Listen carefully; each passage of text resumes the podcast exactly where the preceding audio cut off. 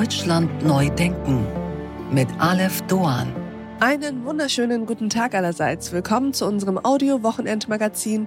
Wie schön, dass Sie auch im neuen Jahr wieder bei uns sind. Wir sprechen über das Tagebuch 2.0 in dieser Folge. Wir blicken in einen Zukunftstrend, der uns gefällt und wir empfehlen Ihnen einen wahnsinnig spannenden futuristischen Kinofilm. Doch zunächst sprechen wir über die Zukunft der Partei Die Linke.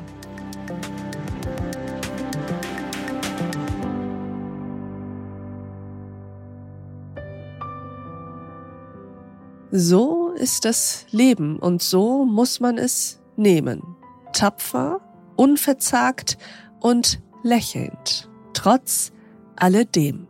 Diesen, ich finde, sehr schönen Satz hat vor 100 Jahren eine der einflussreichsten Politikerinnen gesprochen, Rosa Luxemburg.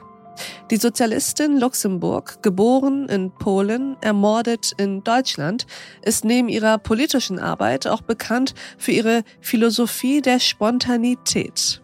Es geht klar um die Revolution, aber auch um die Notwendigkeit des Engagements in einer demokratischen Partei.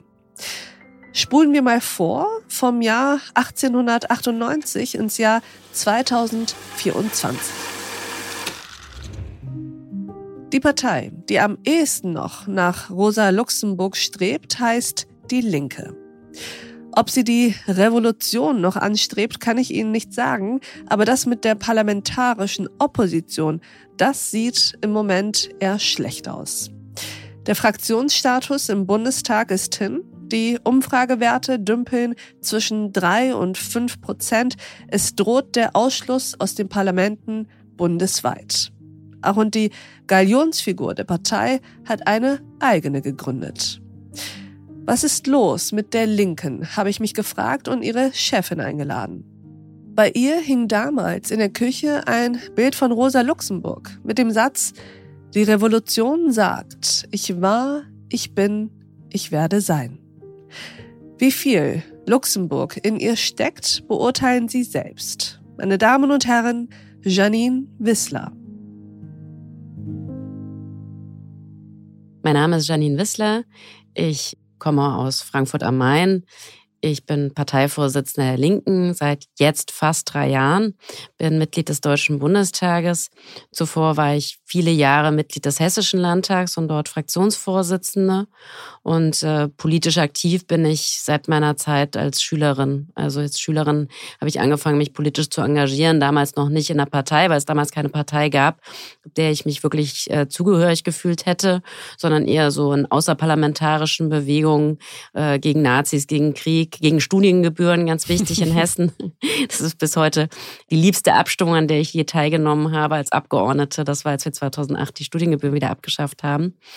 Ja, und bin äh, der Meinung, dass es sich lohnt, äh, dafür zu kämpfen, dass diese Welt, dass diese Gesellschaft ja doch ein Stück weit gerechter wird, dass sie friedlicher wird, dass sie besser wird. Und äh, finde, wir haben da auch eine Verpflichtung gegenüber den Menschen, die nach uns kommen auf diesem Planeten. Ich freue mich, dass Sie hier sind, Frau Wissler. Ich freue mich auch. Frau Wissler, das Jahr ist noch jung. Es verspricht wieder einmal ein sehr dichtes und kein sehr einfaches Jahr zu werden.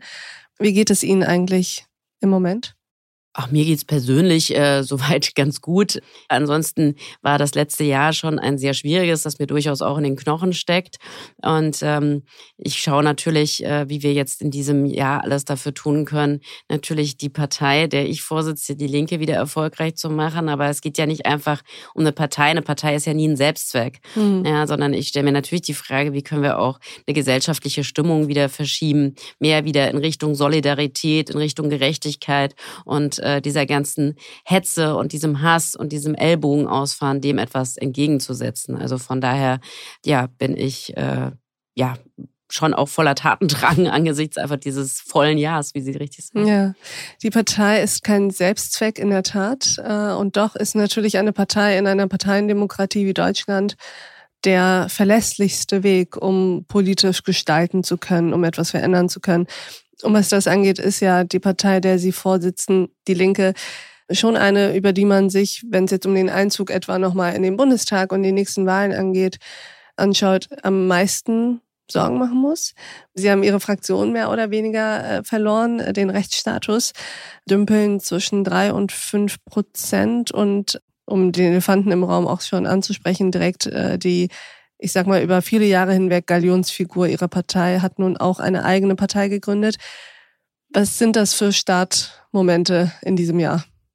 Ich sag mal, für mich ist es eher jetzt ein Aufatmen und auch ein Stück weit eine Erleichterung, dass dieser lähmende Konflikt, den wir in den letzten Jahren als Linke hatten, dass der jetzt erstmal in, also in dieser Form jetzt beendet ist und äh, dass wir uns jetzt auch wieder anders aufstellen können, dass wir wieder über Inhalte reden können, dass wir wieder nach vorne gucken können, weil das war jetzt einfach wirklich die letzten Jahre ein absolut lähmender Konflikt. Und ich weiß nicht, wann es das mal gegeben hat, dass eine Partei von innen heraus über so lange Zeit, also wirklich jahrelang, ja, von innen heraus, ja, versucht wurde, so an den Rand einer Zerstörung zu bringen.